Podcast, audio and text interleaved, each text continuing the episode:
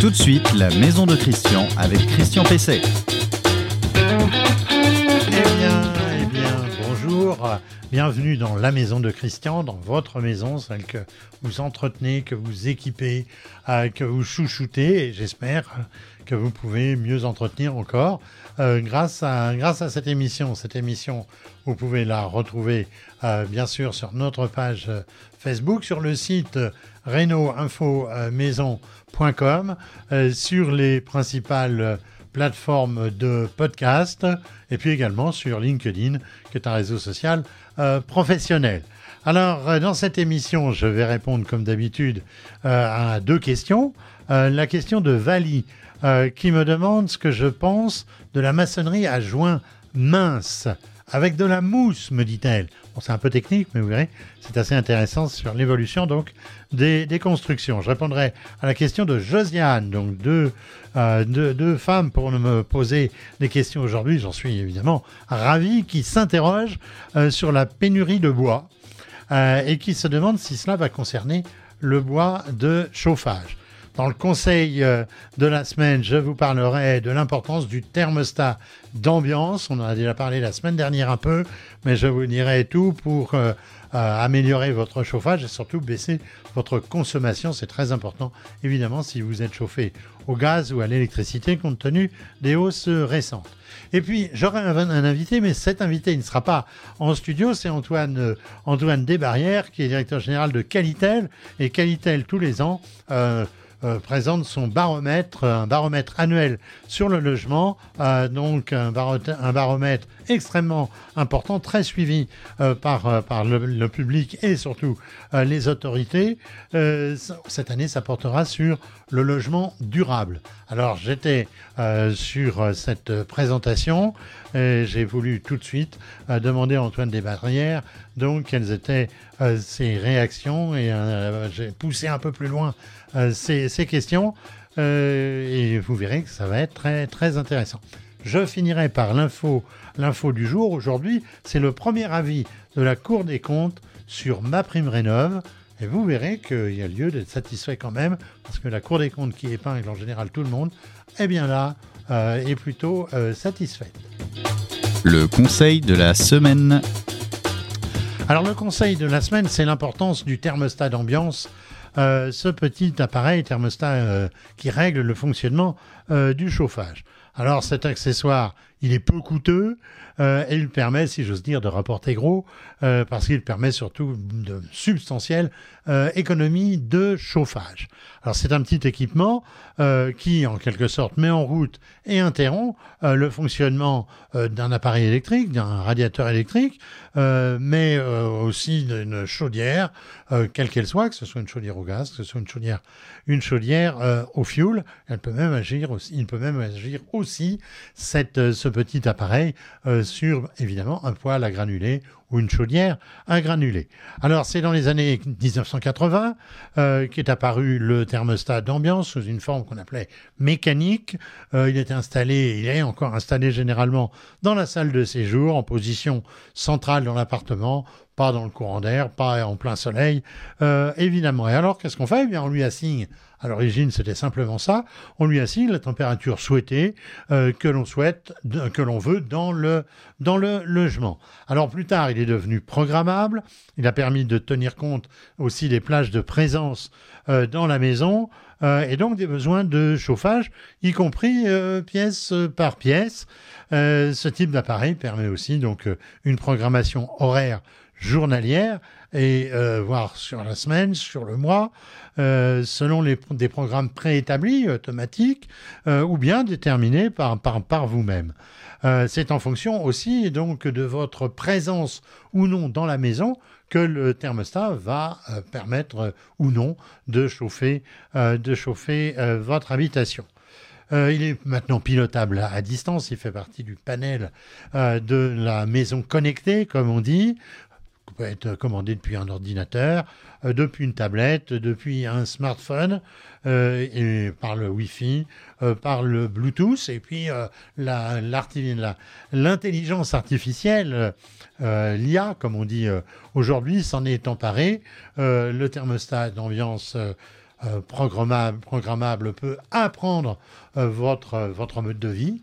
Alors après, il n'y a plus besoin de, le régler. Euh, il peut même euh, voir si des fenêtres sont ouvertes. Ça, ça n'a pas existé sur des radiateurs électriques euh, depuis longtemps. Il peut se mettre en sécurité, mettre en sécurité l'installation de chauffage en cas, en cas d'anomalie. et il peut, il peut même alors c'est extraordinaire, il peut même détecter votre arrivée euh, dans la maison euh, en, géolocalisant votre, votre voiture et donc en faisant partir le chauffage en fonction de votre, de votre arrivée, quelle que soit l'heure de votre arrivée dans la journée. C'est tout de même assez, assez bluffant. il peut remonter aussi les informations sur votre chaudière et demander par exemple au technicien de maintenance euh, de, passer euh, vous voir euh, parce que votre chaudière a une anomalie ou vous téléphonez pour vous dire vous devriez tourner tel petit bouton, ça va remettre tout, dans l'ordre, notamment par exemple pour recharger en eau, pour remettre en pression le circuit de chauffage. C'est une petite manipulation, mais elle, elle, vous permet immédiatement d'éviter l'interruption de votre chauffage. On considère qu'un thermostat permet immédiatement de gagner entre 15 et 20% sur vos dépenses de chauffage. Là encore, c'est important. On en a parlé la semaine dernière pour réduire votre facture de gaz ou d'électricité. Ça coûte euh, aujourd'hui entre 150 et 300 euros. Et il y a encore la prime coup de pouce, le gouvernement qui l'a octroyé et qui permet de toucher une prime de 150 euros environ au titre euh, des C2E. Il y a peut-être même encore quelques bricoles à trouver euh, dans des aides locales, par exemple, et puis avec ma prime rénov. Votre question à Christian Pesset. Alors la, question à Christian Pesset, c'est que pensez-vous de la maçonnerie à joint mince C'est Vali qui me pose cette question. Vous voyez, les femmes s'intéressent aussi à la, à la technique du bâtiment et c'est très bien.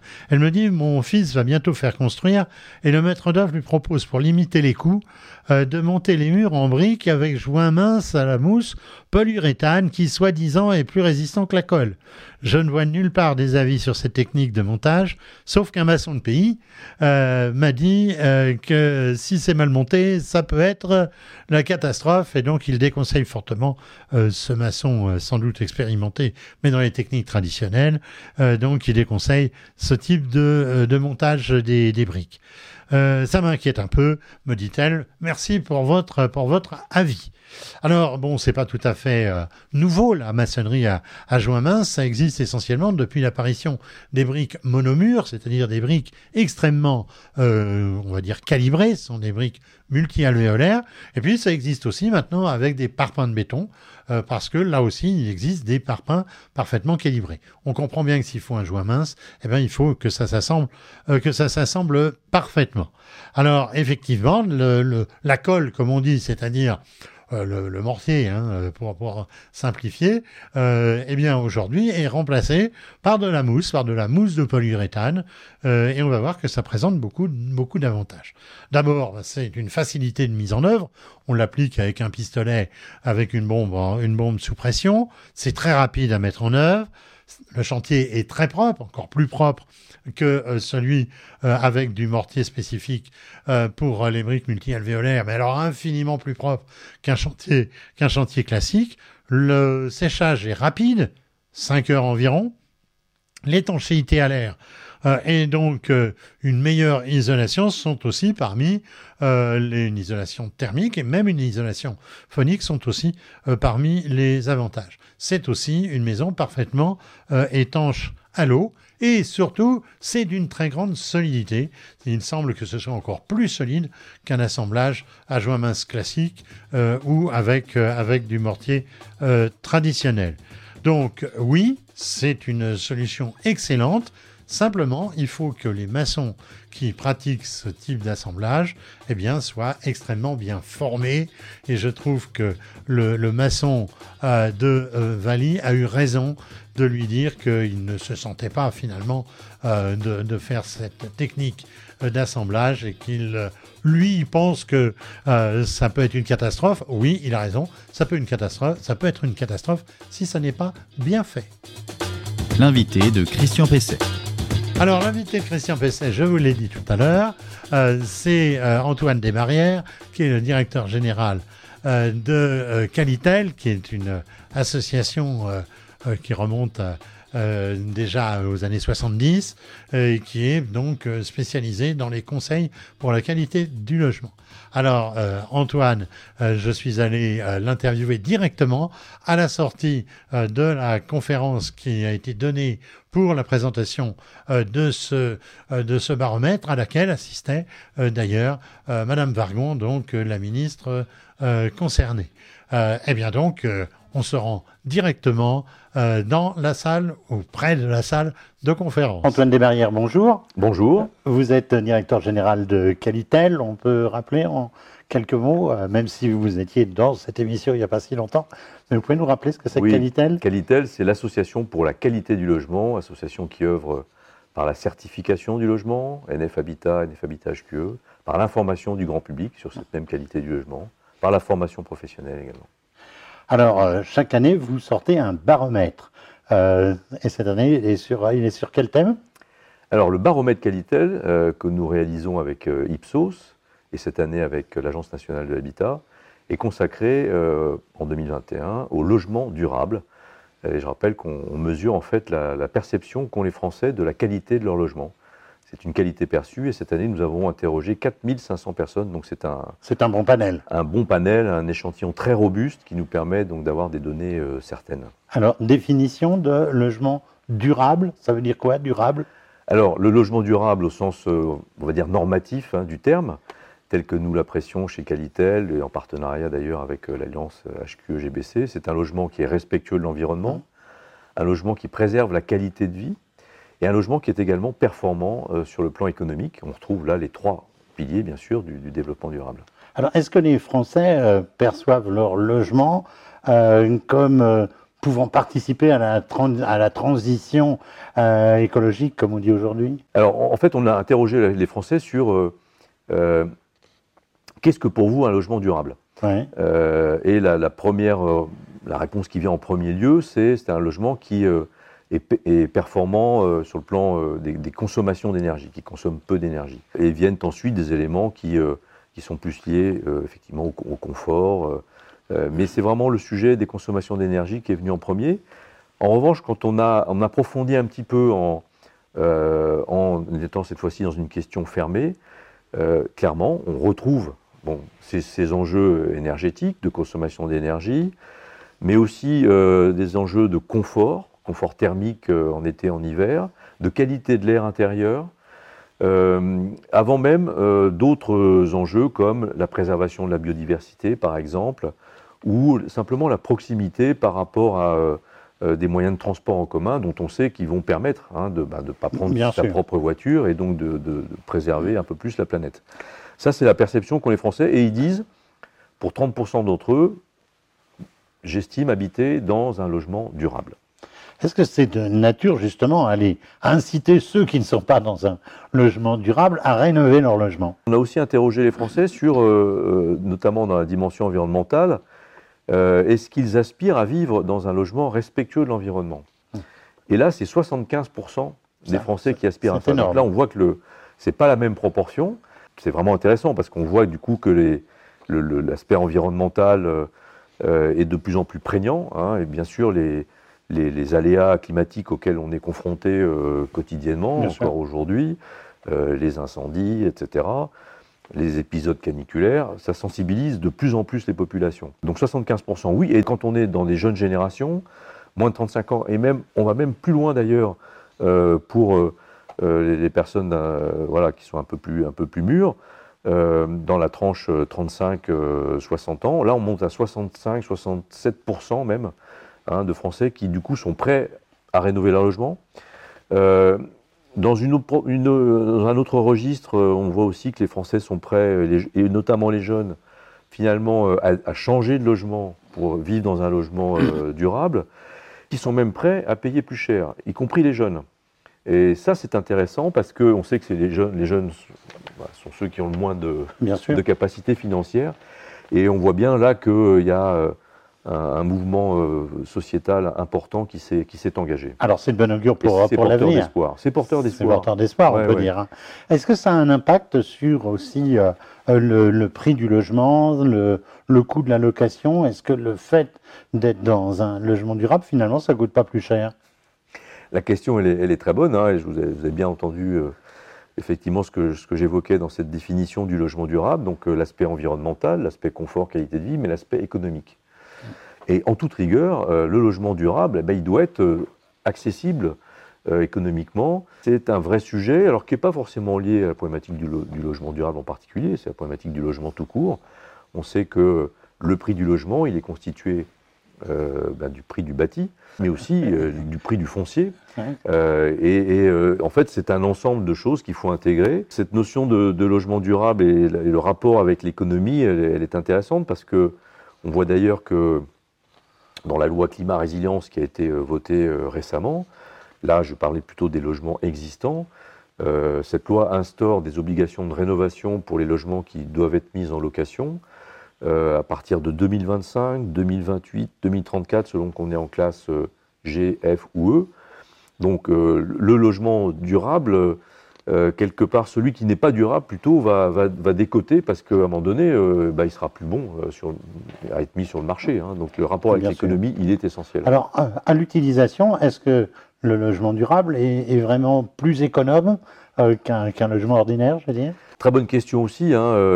quand on raisonne logement durable, on doit fondamentalement, effectivement, intégrer cette dimension économique et parler aussi en coût global.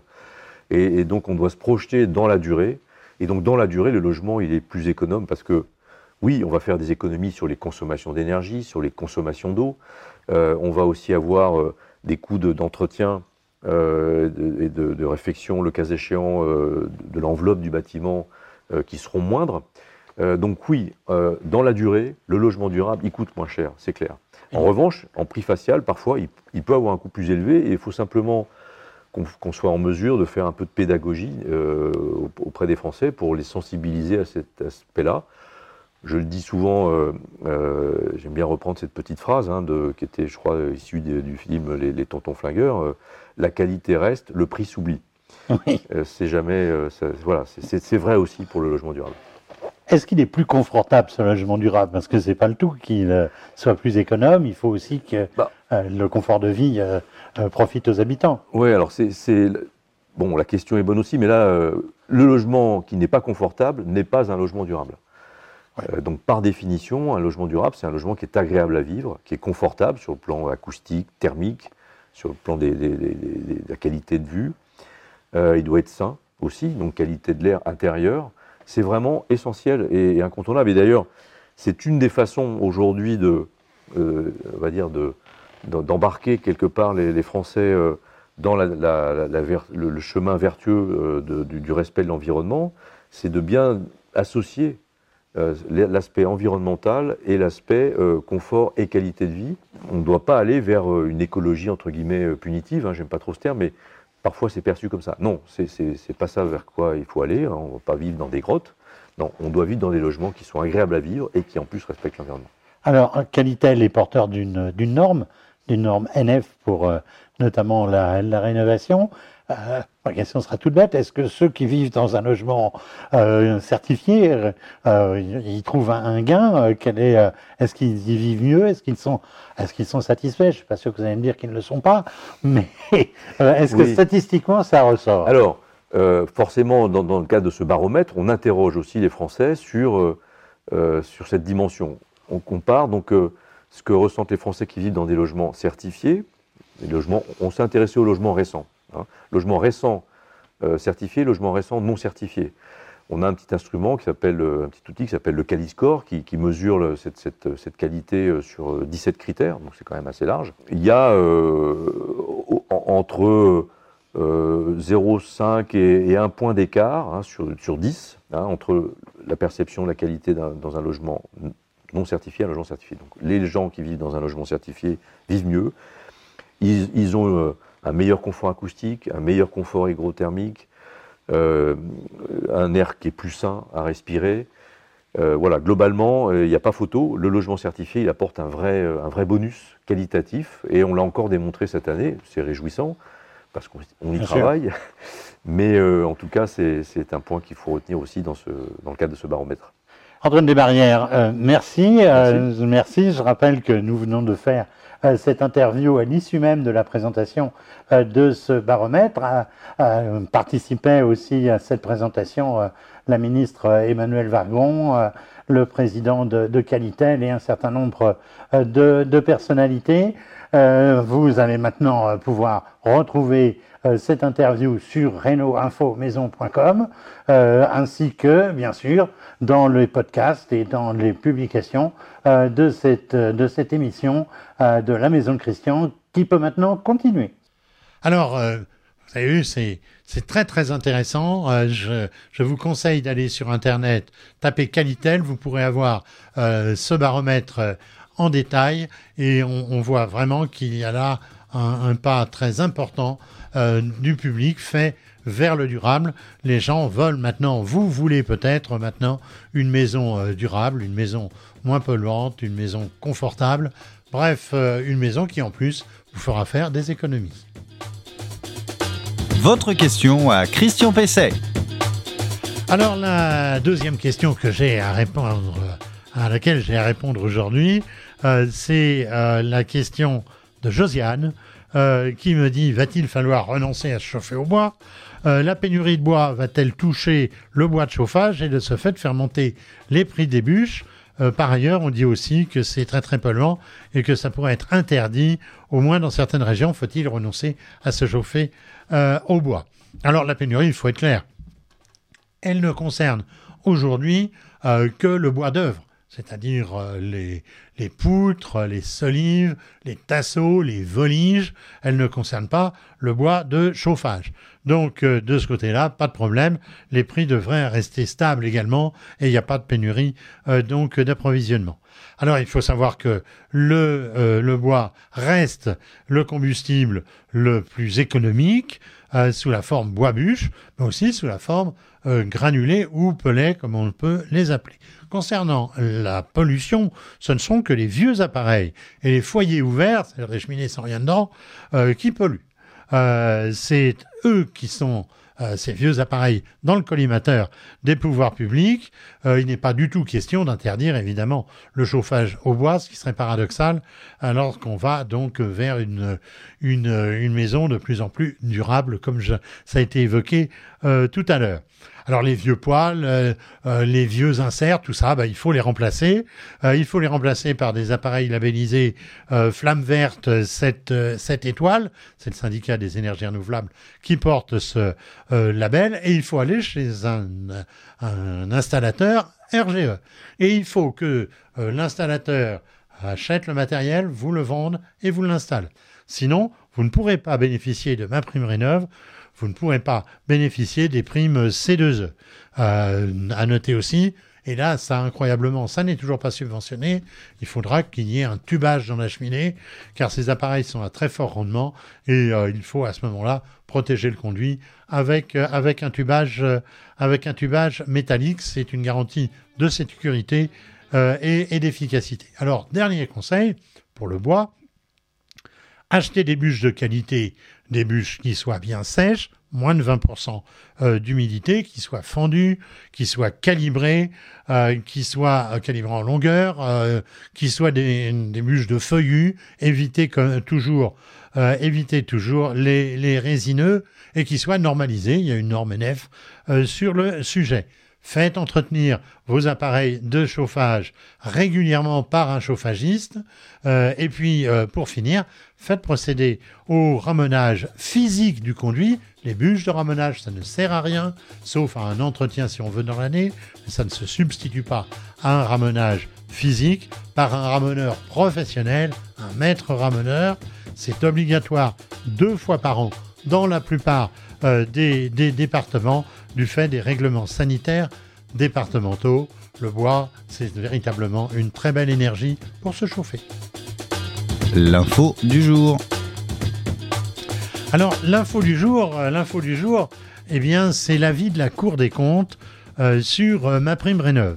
comme tout dispositif, vous savez, qui euh, met en jeu un financement public, euh, un système, euh, euh, en l'occurrence, de soutien à la rénovation euh, énergétique avec euh, ma prime rénove, eh bien, ce système, il est forcément sous contrôle euh, de la, de la euh, euh, Cour des comptes, euh, qui vient justement très rapidement euh, d'émettre un, audit flash euh, pour euh, voir euh, où, on en était. Alors, on est habitué au, au- au regard critique euh, de la de la Cour des comptes, eh bien euh, là, il est positif. Alors, on, on va pas tomber de sa chaise. hein. D'ailleurs, vous avez vu, elle est un peu, je sais pas, elle est un peu haute ma chaise. Je suis un peu perché. Euh, non, on va pas tomber de sa, sa chaise, mais c'est quand même une très bonne chose. La Cour euh, a déclaré notamment, je cite, que le dispositif répond bien aux objectifs de massification, euh, c'est-à-dire à grande échelle, hein, de la rénovation énergétique et que le déploiement peut être considéré comme réussi. Ouf, il faut que ça dure maintenant. Euh, la ministre euh, que, que j'ai vue tout à l'heure, donc euh, euh, dans cette présentation de Qualitel, eh bien la ministre Emmanuelle Vargon boit évidemment du petit lait, euh, mais elle n'y est pas pour rien. C'est aussi elle qui a piloté hein, l'opération. Alors bémol tout de même, euh, le rapport euh, souligne que les travaux ne portent souvent que sur des travaux uniques. Et là, on ne peut que plaider pour euh, les, travaux globaux, les rénovations globales, beaucoup plus efficaces, avec certains problèmes, effectivement, parce que faut vider le logement pendant qu'on fait les travaux, mais on peut le faire aussi par étapes rapprochées avec un, plan de rénovation euh, de, la maison. Donc, euh, le- la Cour des comptes réclame des bouquets de travaux qui seraient susceptibles d'éliminer, évidemment, les passoires thermiques que l'on connaît. C'est un vieux serpent de mer. La Cour souligne aussi la nécessité d'un financement à long terme. Ça, ça veut dire euh, il va y avoir des élections, il va y avoir un nouveau gouvernement, euh, quelle que soit sa coloration, il faudra continuer, parce que sinon, si on s'arrête, eh bien, on perd euh, tout le, tout le bénéfice. Qu'il faudra aussi une évaluation rapide de l'action, euh, je cite encore, pour apprécier le flux réel des aides et des travaux réalisés, la simplicité et la rapidité euh, d'instruction et de versement, ainsi que l'efficience énergétique, sociale et en matière de qualité de l'air. Alors ça, c'est pour euh, l'ANA, pour dire à l'ANA, suivez bien les dossiers, apparemment ça roule, mais il faut que ça continue. Il y a 800 000 dossiers qui, sont à terme en, en 2000, euh, en 2023 à prévoir. Il va falloir monter en charge. Mais pour l'instant, j'étais très sceptique, hein, mais pour l'instant, il faut dire que euh, force est de constater que, euh, que ça marche. Et euh, c'est ainsi que eh bien, le programme Ma Prime Rénove, les différentes aides pourront donner leur pleine efficacité. Eh bien voilà, le euh, 37e épisode de La Maison de Christian touche à sa fin. Comme d'habitude, je remercie Vincent à la technique et je remercie euh, évidemment Adrien euh, qui m'assiste dans la réalisation de cette émission et notamment dans le montage lorsqu'il y a quelques incrustations. C'est lui qui, qui, fait, qui fait cela. Euh, merci donc euh, à, mes deux, compères euh, qui m'ont bien aidé depuis le lancement euh, de cette émission. Euh, alors, vous pouvez retrouver évidemment l'émission sur renoinfomaison.com. C'est là que vous pouvez poser euh, vos questions et j'en engrange régulièrement. Euh, J'y réponds ici, mais aussi sur le site pour celles qui ne sont peut-être pas retenues. Sur les principales plateformes de podcast, sur la page Facebook Renault Info Maison, sur LinkedIn et on peut dire aujourd'hui sur un nombre conséquent donc euh, de supports. Je vous remercie d'avoir participé à cette émission, de nous avoir suivis et je vous dis à la semaine prochaine en vous souhaitant éventuellement de bien travailler dans votre maison euh, ce week-end et surtout de faire confiance à des professionnels. Ça reste une garantie essentielle.